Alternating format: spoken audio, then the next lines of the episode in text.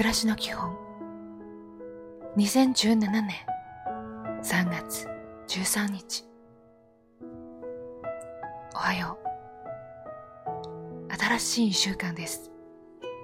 力を抜いて姿勢よく笑顔たっぷりで過ごしましょう。今日も丁寧に。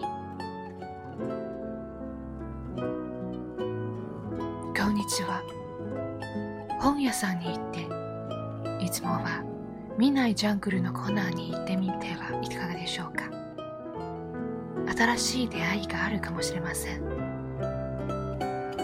気になる本があったら手に取ってみましょう。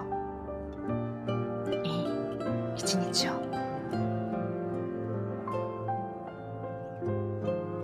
おやすみなさい。心配なことがあったら誰かに話してみましょう。人に話すと気持ちが楽になるものです。きっと良きアドバイスをもらえるでしょう。心配なことは自分一人で抱えないことです。今日もお疲れ様でした。